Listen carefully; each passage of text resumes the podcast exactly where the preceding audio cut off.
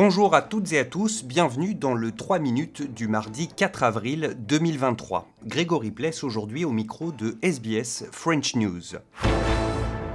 On commence avec la Banque centrale australienne qui, pour la première fois en 10 mois, n'a pas relevé son taux directeur. Une décision saluée par le gouvernement et plus particulièrement par la ministre des Finances Cathy Gallagher qui voit un répit pour ceux qui ont un emprunt immobilier à rembourser, mais aussi le signe que la vague d'inflation a enfin atteint son pic. I think today's decision follows early signs that inflation has likely passed its peak and is beginning to moderate.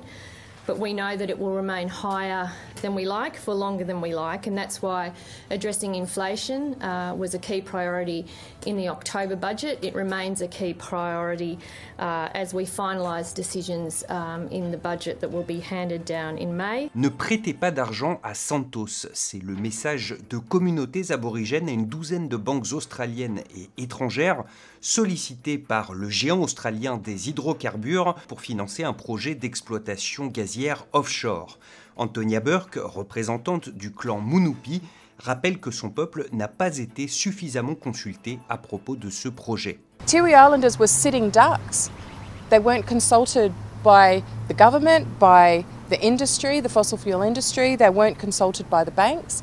And when the banks saw that Tiwi Islanders were in the federal court, just fighting to be considered relevant people to be consulted, that should have been a trigger for them to then go to back to their human rights policies and review the, the due, uh, their own due diligence process. Tous les ministres des Affaires étrangères des pays membres de l'OTAN sont réunis aujourd'hui à Bruxelles à l'occasion de l'entrée dans cette alliance militaire d'un 31e membre, la Finlande, que l'invasion russe en Ukraine a poussé à sortir de sa neutralité que le pays pratiquait depuis la fin de la Seconde Guerre mondiale. À Bruxelles, les précisions de Pierre Benazet pour RFI. Ce mardi matin, la Finlande deviendra formellement le 31e membre de l'Alliance Atlantique. Ce sera symbolisé par une cérémonie à 15h30 heure de Bruxelles où sera hissé le drapeau finlandais, la croix scandinave bleue sur fond blanc. Le symbole est en grande partie celui de la confrontation de l'OTAN avec le Kremlin, car cette adhésion met fin à la neutralité finlandaise adoptée en 1944 face à l'Union soviétique. L'invasion de l'Ukraine, affirmation de puissance géostratégique de Moscou, a eu l'effet contraire à celui qui était recherché.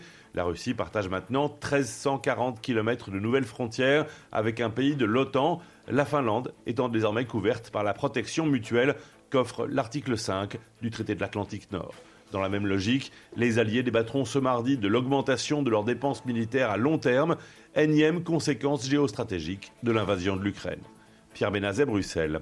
RFI. Notons enfin que le président français Emmanuel Macron sera en Chine demain pour une visite officielle de trois jours, durant laquelle il sera accompagné de la présidente de la Commission européenne, Ursula von der Leyen.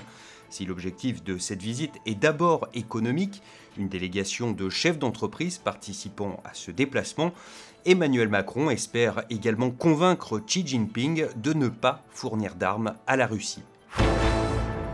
Voilà pour l'essentiel de l'actualité en 3 minutes. On se retrouve demain pour un nouveau bulletin.